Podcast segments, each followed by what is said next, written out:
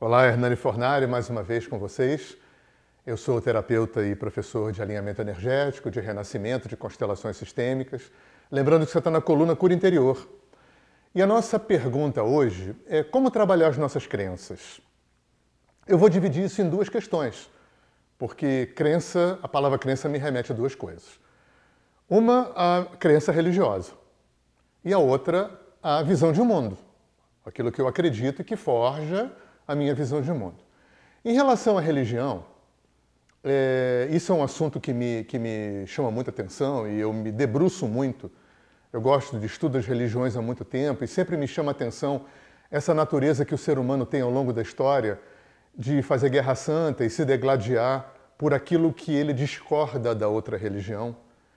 E para quem, como eu, há 40 anos vem estudando religião, fica muito claro que todas elas falam a mesma coisa. E eu fico muito perplexo diante dessa característica humana de focar muito mais aquilo que elas discordam do que concordam. Porque aquilo que as religiões discordam é muito menos importante do que aquilo que elas concordam. Por que, eu estou falando isso para vocês? Porque eu acho que grande, um dos grandes saltos quânticos da humanidade, para mim, vai ser é, na, no tempo em que você tiver a sua religião, a sua crença, o seu mestre, o seu livro sagrado, o seu rito, e ainda assim você considerar que a religião, o rito, o mestre e o livro sagrado do outro é tão verdadeiro e tão bom quanto o seu. Eu tinha um professor que dizia que se a humanidade fosse um bolo, daquele que tem um furo no meio, e Deus fosse o furo no meio, Cada religião seria uma fatia. E aí fica cada fatia tentando convencer o resto do bolo que ela, fatia, é o bolo todo. E é claro que isso não funciona, porque nenhuma religião é, serviria para o mundo inteiro, para todas as culturas. A grande malandragem, vamos falar sabedoria de Deus, é ter se revelado para cada cultura respeitando as características antropológicas, históricas, culturais de cada, de cada civilização. Agora, em relação às suas crenças como visão de mundo, eu, eu trato as minhas crenças, em primeiro lugar, é, dando a elas um caráter temporário. Porque senão você fica fanático, se a porta para o julgamento é uma porta muito ampla, né? a porta para que você entre numa arrogância de achar que você está mais certo, que você é melhor, que você é dono da verdade, que você tem a resposta. Então, é, esse fio da navalha é um desafio bacana e instigador para nós seres humanos. Você ter suas convicções, você ter as suas crenças, você ter a sua visão de mundo, você ter os, os seus valores de certo e errado, bom, mal, agradável, desagradável, feio e bonito, e por aí vai.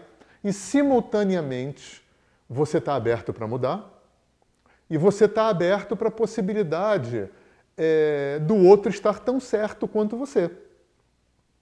E também me remete, gente, a uma coisa que Buda dizia, não literalmente assim, mas a ideia é essa. Ele dizia assim: se as pessoas do teu entorno começarem a sinalizar coisas de você, vamos botar defeitos, né? características não muito legais, e pode ser até legal também, pode ser o outro lado, mas vamos, vamos é, trabalhar aqui no lado mais complicado. Mesmo que você não reconheça ou não acredite, leva em conta, porque eles podem estar enxergando facetas de você que você não está percebendo. A nossa cultura ocidental tem uma arrogância muito grande de achar que se conhece, mesmo sabendo, quer dizer, sabendo a partir do Freud, né, que 90% de um ser humano é inconsciente.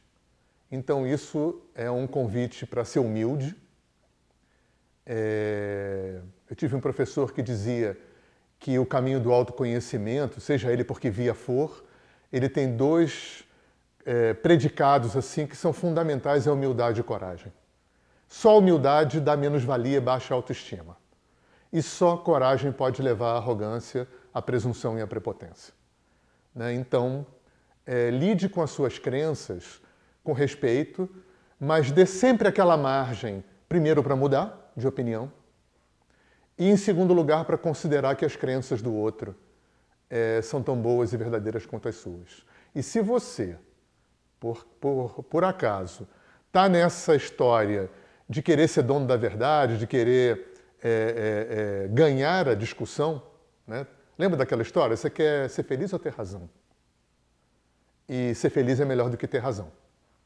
E se você está com muita foco em ter razão, é porque você não tem confiança suficiente nas suas convicções. E você precisa ganhar na marra. Tá bom? Humildade e coragem para mim, para você, para todo mundo. E qualquer é, opinião que você quiser trocar, e, enfim, sugestões, compartilhar, coloque a sua opinião aí embaixo. Visite o nosso website e continua acompanhando os nossos vídeos. Eu te agradeço muito. Um grande abraço.